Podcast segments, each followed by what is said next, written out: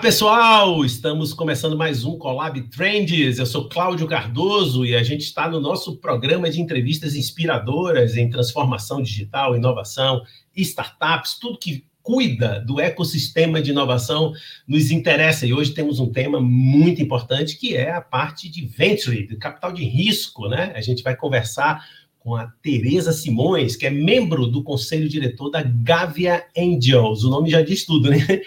Partner da Lotus Ventures e sócia de uma empresa de professional co-founder. Ela é investidora anjo e detém a participação societária uh, financeira como uh, e estratégica, perdão, em 20 startups, tá? Ela tem uma super experiência na área financeira como CFO em multinacionais e grupos privados. Também tem um forte background de M&A, de mergers and acquisitions, né? junções, aquisições na Europa, América Latina e Estados Unidos. Ela é graduada na Universidade Católica Portuguesa em Administração de Empresas, com pós-graduação na Harvard Business School. Tereza, super legal ter você aqui. Eu tenho certeza que vai ser um papo muito gostoso. Prazer é meu, Cláudio. Muito obrigada pelo convite. Muito bom. A gente pode começar falando da Gávea, né? O que a Com Gávea certeza. oferece uh, de valor ao mercado, para quem, como é que vocês surgiram? Conta um pouco para a gente. Perfeito.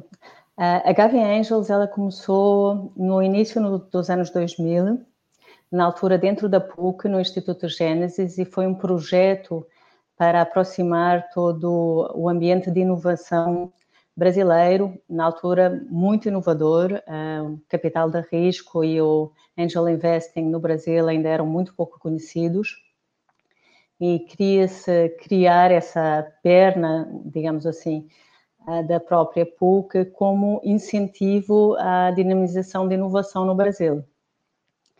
Depois teve várias fases, não é? Já passaram quase 20 anos, não é? Então teve várias fases no seu desenvolvimento e ultimamente eh, ela foi um pouco, eu diria, rejuvenescida. Então houve uma equipe um pouco mais sénior e mais focada que entrou dentro do Gávea e que conseguiu voltar ao seu ritmo inicial.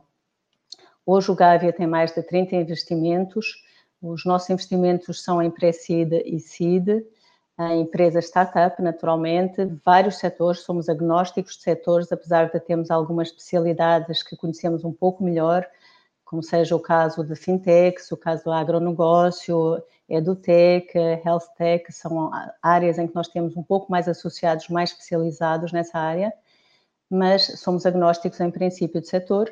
Quando nós investimos, nós investimos com aquilo que nós costumamos chamar de smart money, ou seja, não só nós fazemos um aporte de capital, mas nós nos envolvemos no desenvolvimento das empresas startups. Isso através de um membro que representa o grupo, mas também através de todos os outros membros que investem, eh, que ajudam a empresa naquilo que ela precisa, ou seja, cabe ao empreendedor nos saber usar da melhor forma possível Pode ser para networking, pode ser para desenvolvimento estratégico, pode ser para análise go-to-market, pode ser para poder preencher algumas posições-chave com alguém que nós conheçamos ou possamos recomendar, enfim, vários formatos, sempre com o mesmo objetivo: investir em startups para dinamizar a inovação no Brasil e também fora, e depois, como é um investimento, entrar e sair. Então, em determinada ocasião, nós esperamos que a empresa se desenvolva o suficiente para ela estar em condições de nós podermos sair desse investimento e entrar noutros, naturalmente. Agora, o nosso ouvinte, espectador aqui, que não é especialista, não entende tanto de, uh, digamos, do mundo financeiro, é, eu acho que valeria a pena a gente é, explorar um pouco mais.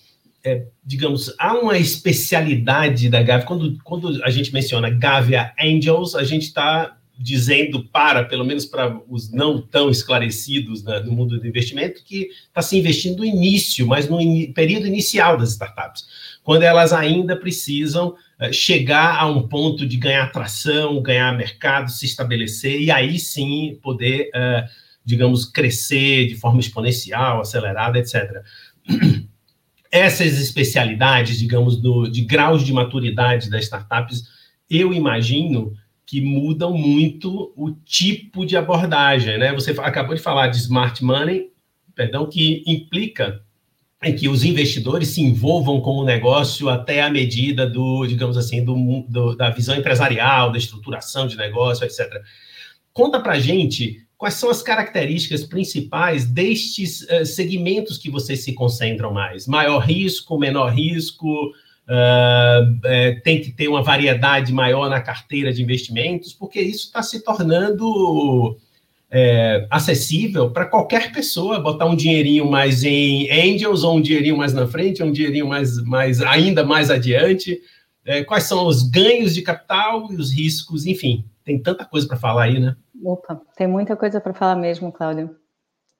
Sem dúvida, uh, quer um investimento anjo, quer qualquer investimento de venture capital, é um investimento de risco, não é? Venture significa isso mesmo. Aliás, acho que em português nós traduzimos por capital de risco, Uh, e, portanto, todas as fases elas têm risco e são riscos diferentes à medida que a empresa se desenvolve.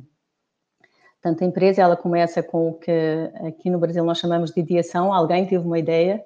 Uh, fase, nessa fase de ideia, normalmente os empreendedores estão sozinhos e eles próprios desenvolvem o negócio.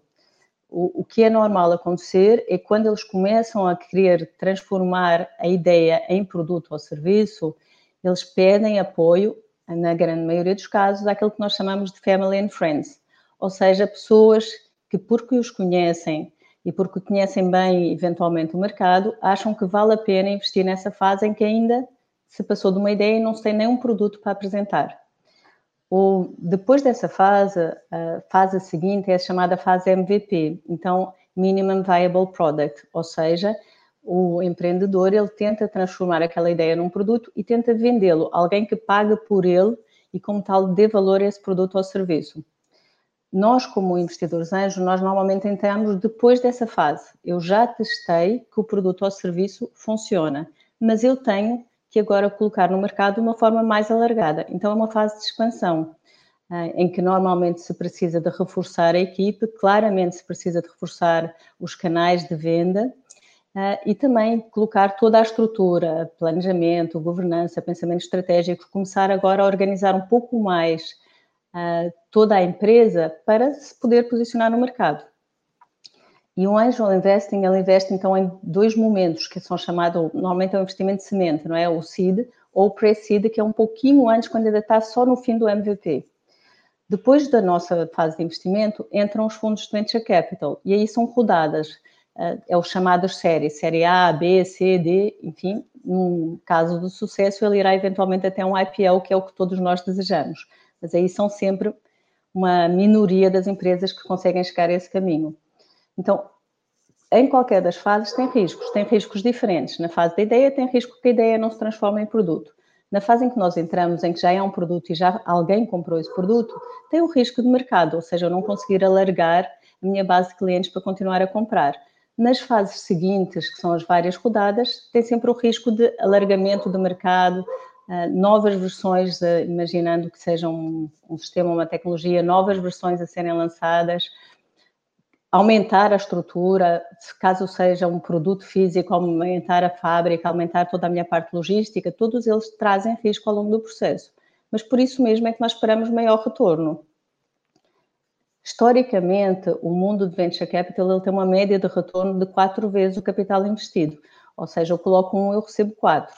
Mas nós sabemos que isto é uma média aritmética, não é? Uh, alguns, vamos dizer, vão morrer de fome, ou seja, vão morrer ao longo do seu processo de caminho, e outros vão gerar muito mais. Uh, os casos de grande sucesso, gerem 100, 200 vezes o, o capital investido. Mas a média e o objetivo de, enfim, do, qualquer investidor, eu diria, de venture capital é ter um retorno de quatro vezes o capital investido. Para podermos ter isso, por isso é que nós temos um portfólio de empresas, porque como nós sabemos que nem todas elas vão dar certo, nós queremos um portfólio para poder ter melhor probabilidade de sucesso e poder, obviamente, como tal, gerir melhor os nossos ovos. Perfeito. E aí vocês uh, uh, distribuem, uh, são princípios assim, elementares quase de qualquer investidor ou até um pequeno poupador doméstico. Agora, Tereza, é, e você como, como investidora, é, essa carreira de investimento, é, que características você acha que um profissional deste mundo deve ter, a, além, evidentemente, de experiência, né, desde muito cedo, que é o seu caso, né? É, é, pelo fato de você ser europeia, talvez eu imagino que você deva ter começado essa carreira na Europa mesmo, não? Comecei sim, Cláudio. Eu, eu na prática, eu comecei a, a investir em investimento anjo para um, grupo, um grupo industrial, o Grupo Sonai, que é o maior grupo privado português, na altura, em 98, então você imagina quantos anos já lá vão, e os meus cabelos brancos uh, associados a esse investimento anjo, na altura eles queriam fazer um fundo de corporate venture. Corporate venture é o nome que nós damos aos venture capitals das corporations, ou seja, quando uma empresa quer investir em, em, em, startups, ela normalmente ela não se posiciona como um financeiro puro, porque ele é uma corporation, ele traz algum valor acrescentado em princípio para esse investimento. Então, nessa altura, em 98, 99, nós fizemos um fundo muito pequenininho, 50 milhões de euros, para investir na altura em tecnologias, em produtos e serviços que poderiam agregar, uh, em que nós poderíamos agregar algum valor como, como Grupo Sonai. Então, foi quando eu comecei a investir. Uh, de lá para cá, muita coisa mudou, umas para melhor, outras para pior, mas em termos de mercado, indiscutivelmente ele cresceu muito. Uh, e como que ele cresceu muito, também cresceram muito os tickets uh, de investimento em cada uma das empresas e uh, as valorizações. Então, o meu conselho que eu dou a quem quer que seja que queira investir na área de angel investment ou venture capital é que se associe ou a um clube, o Gávea, sem dúvida, ele está disponível, mas pode ser um outro clube, ou um fundo de investimento para entender um pouco o mercado, entender o ecossistema, entender como ele funciona e como ele pode diminuir um pouco esse risco inerente deste próprio mercado. Então, esse seria sempre o meu conselho. O Angel Investment, o que ele tem de vantagem é que, como nós nos dedicamos verdadeiramente horas de mentoria aos empreendedores e de desenvolvimento do projeto, eu, eu tendo a pensar que os anjos eles conseguem poupar caminho dos empreendedores porque pela nossa experiência como executivos, nós conseguimos dizer várias coisas ao empreendedor em que nós já passamos e que ele ainda não passou. Então, podemos ajudá-lo na jornada. Sim, nesse sentido, é um, tem, tem uma função espetacular, né? não apenas de retorno de investimento para vocês próprios, mas de uma, uma espécie de, de, de linha de recrutamento e seleção, digamos assim, muito qualificada, né, que facilita demais a vida de quem vem depois né, nessa fase. Agora, me permita uma, curiosidade. Portugal, uh, países que têm, sem dúvida, uh, alguma relação forte, mas o Brasil, como acho que você bem sabe, ele é um país é, bastante isolado ainda, não é? Muito isolado até, eu acho que de mentalmente isolado, né? Porque tem um mercado interno, Uh, os brasileiros querem fazer sucesso primeiro no, no Brasil, porque tem alguma economia, embora nós tenhamos todas essas questões de renda per capita baixa, etc, etc. Uh, como é que é a cena em Portugal e o que, e o que como você acha, né? Talvez se você souber, né, tiver esse contato uhum. ainda é, bastante intenso, como é a cena da inovação em Portugal? Essa é uma primeira questão. E a segunda questão é como é que você vê a perspectiva do Brasil em relação ao ecossistema de inovação brasileiro na sua correlação mais global? Perfeito. Um, eu acho que os sistemas são muito diferentes, não é? Portugal é aquele país pequenininho, né? nós temos 10 milhões de habitantes, eu hoje em dia moro no Rio de Janeiro, não é nem metade da cidade do Rio, então, obviamente, são mercados e posições muito diferentes. Um, Portugal abraçou muito a inovação, Uh, e abraçou muito a inovação porque foi uma forma de ter valor acrescentado quando eu tenho um território pequeno em que eu não consigo ter tanta indústria nem tenho um mercado tão grande. Uh, eu tendo a dizer que o nível de educação em Portugal é, é bastante bom, razoável, consegue competir com todo o mundo e, portanto, uh, acabou por abraçar a inovação e, conseguir crescer muito nessa área. também o, o governo criou bastantes incentivos para que as empresas inovadoras possam se posicionar em Portugal como uma porta de acesso à Europa. Eu acho que o brasileiro, enfim, desde que eu estou aqui, que são uns 15 anos que eu já estou aqui, o brasileiro ele desconfia muito dele próprio, ele tem uma autoconfiança um pouco baixa e realmente há algum preconceito no mundo ainda, infelizmente, com o Brasil.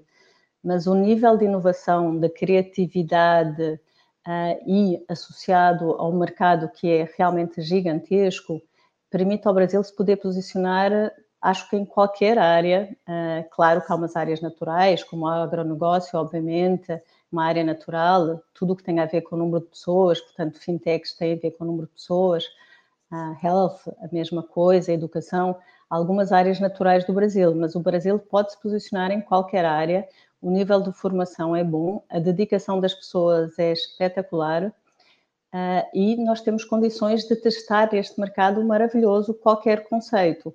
Eu vejo cada vez mais empresas brasileiras a saírem do Brasil para o mundo e ter esta posição já testada e consolidada no Brasil, eu acho que cria enormes incentivos uh, e uma grande facilidade para poder ir para o mundo. Pode ser através de Portugal? Pode, mas também se pode ir diretamente por qualquer outro país. Uh, acho que nós temos condições para isso aqui. Tem um impasse da língua, mas hoje em dia todos nós falamos inglês, não temos outra alternativa mesmo, não é? Interessante. Agora, uma outra coisa que é uma, também uma pergunta de um semi-leigo, né? Porque eu estou aqui no Alfa, uh, então não há como, uh, até por uma questão de obrigação profissional, desconhecer do nosso, da nossa matéria-prima, né? Uh, banco, enfim, todo um conglomerado. Mas, depois de pedir essa licença poética, eu queria fazer uma, uma provocação especial com você.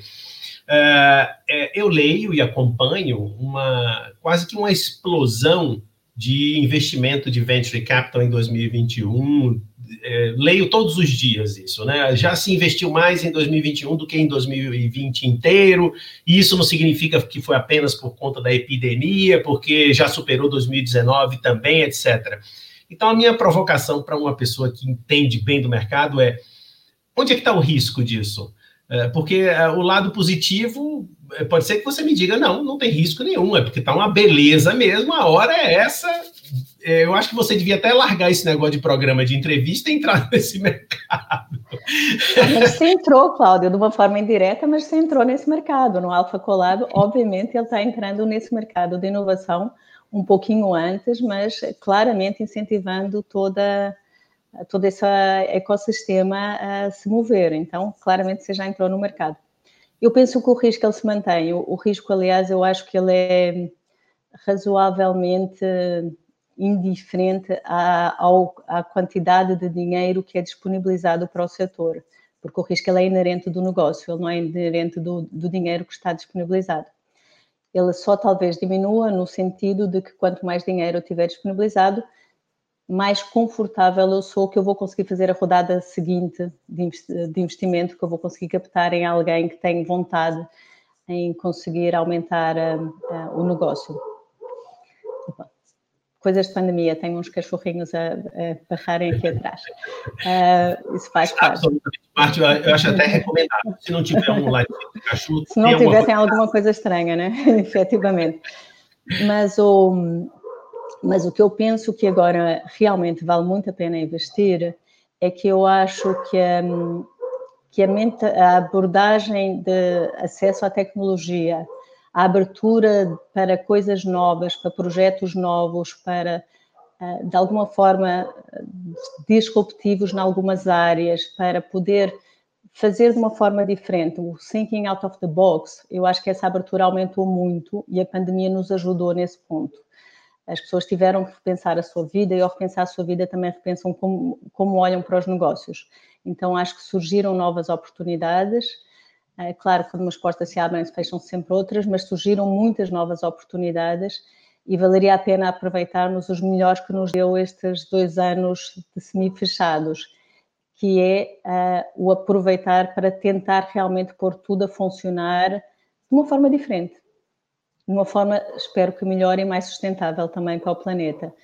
Que aproveitemos com esse aprendizado e que essa parte fique. Por exemplo, a ESG, que é um, acho que é um excelente, uma vertical muito interessante, que nós agora estamos uh, focando também um pouco nela no Gávea. A ESG, o ano passado, teve, foram identificadas mais de 350 empresas startups focadas em negócios a ver com ESG no Brasil. Isso há 10 anos atrás, ninguém nem olharia, nem pensaria no conceito, não é? Enfim, é, então, e não é só a questão ambiental, é, são todas as questões, ambiental, a governança, todas mesmo as questões de sustentabilidade. Então, acho que há muitas oportunidades interessantes, sem dúvida, o risco não me parece que ele mude. Temos sempre de estar atentos e por isso é importante, acho que temos outras pessoas a investir connosco. Sensacional. Nesse ponto, antes da entrevista, a gente teve a oportunidade de trocar rapidamente algumas ideias. Eu sei que a, a Gávea tem uma carteira assim bastante significativa ou uma atenção bastante importante na parte de agronegócios, né? Afinal de contas, é um dos uh, um dos vetores do, do Brasil, né? de, de, desenvolvimento, de criação de riqueza, grande exportação, etc. Fala um pouco para a gente dessa carteira aí na Gávea e qual é a perspectiva que você vê para esse setor? E ainda, além do mais, com esse grande tema da ESG que é global, né? Ah, com certeza.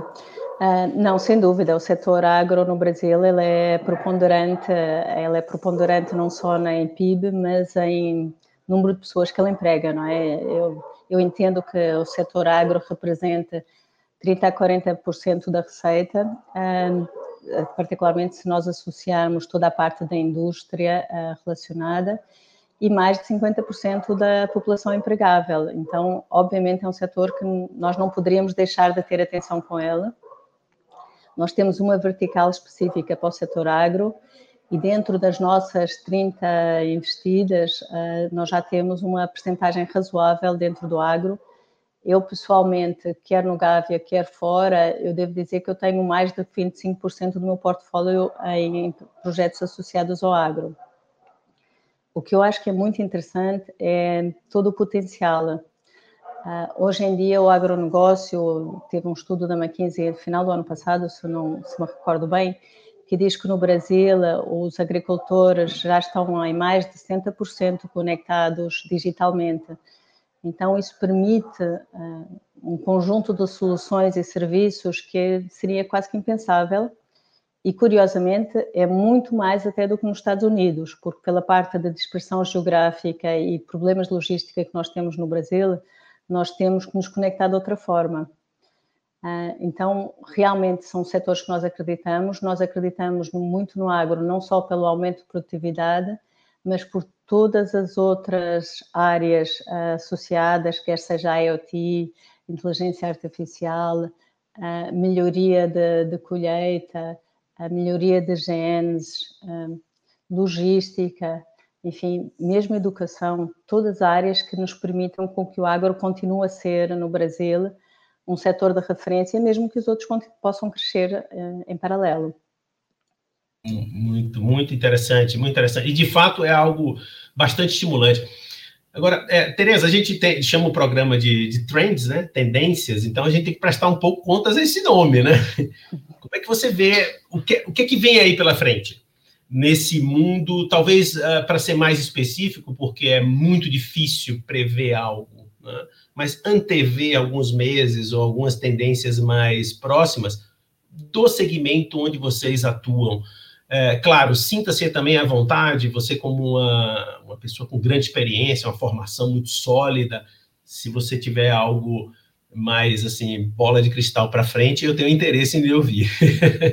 Bola de cristal, Cláudio, eu acho que não, não é? A minha não está funcionando tão bem assim. Mas uh, ideias e perspectivas nós temos sempre, não é? Porque, uh, obviamente, olhando um pouquinho o que se passa, vendo o dia a dia, nós acabamos sempre ficar com as nossas uh, enfim, os nossos cenários. Depois vamos ver se eles concretizam ou não se concretizam.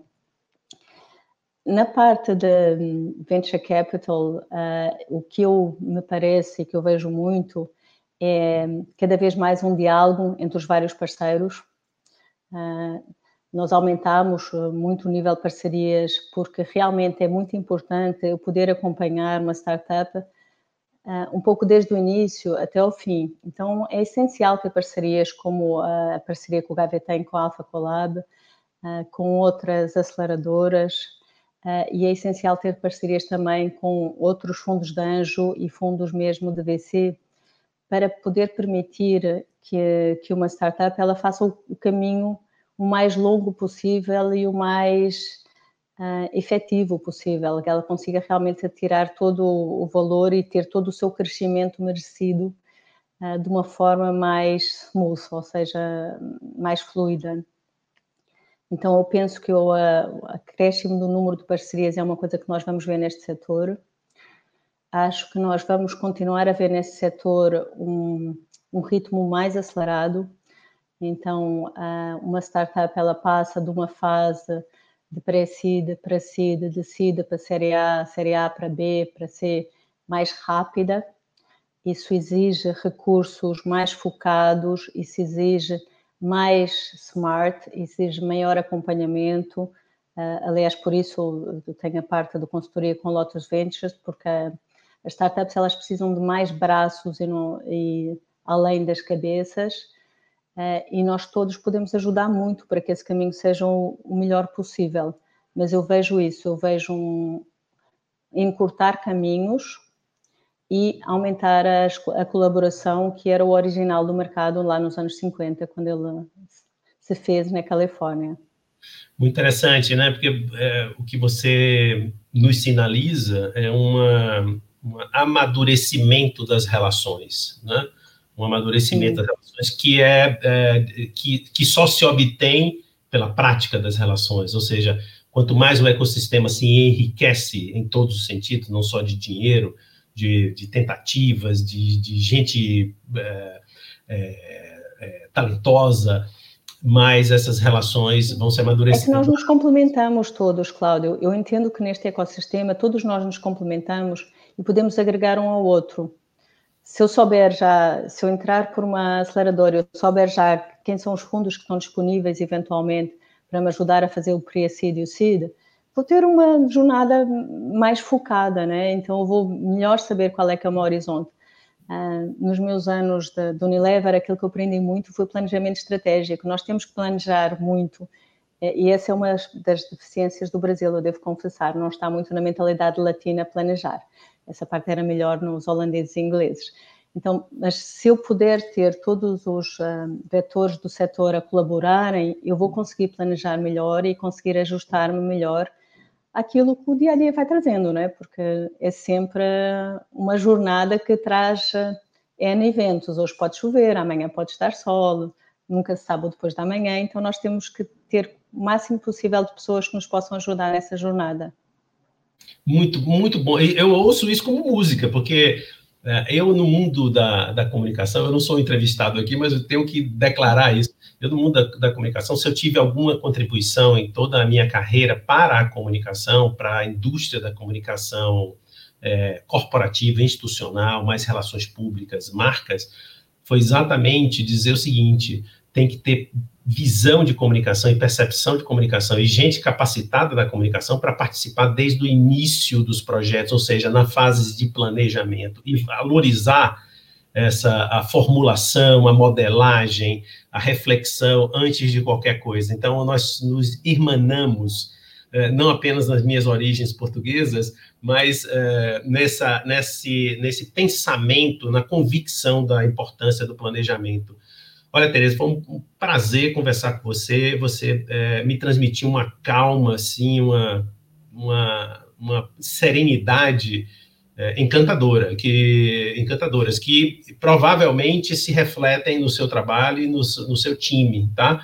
Então, é, eu deixo aqui a, a palavra com você com uma, com uma última é, provocação, que é o seguinte, falar um pouco do ambiente, assim, do time da, da Gávea e como é que você acha que uh, a formação, né, esse team builder, né, a construção de um time é, tão, é importante também, é uma peça também importante na construção do ecossistema brasileiro de inovação.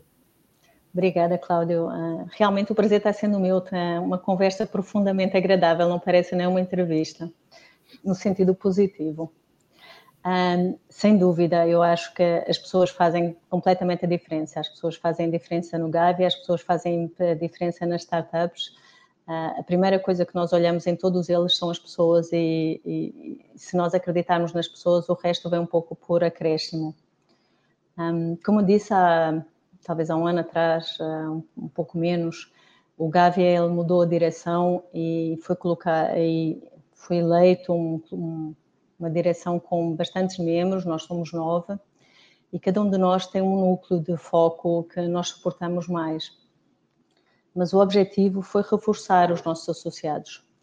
Nós temos mais de 100 associados, um, empresários, uh, alguns empreendedores, um, a maioria, todos executivos e todos num nível muito alto, que eles nos podem ajudar muito depois na, na jornada com as empresas não só na parte de seleção, mas também na parte de análise, em que nós já começamos a agregar valor mesmo na análise, mesmo antes de investir, uh, e depois de investir uh, cada vez mais. Então, nós tentamos ter uh, um conjunto de pessoas complementares em termos de experiência, em termos de, se possível, etnias, se possível, em género, porque todos nós agregamos coisas diferentes dependendo, enfim, de quem nós somos, não é?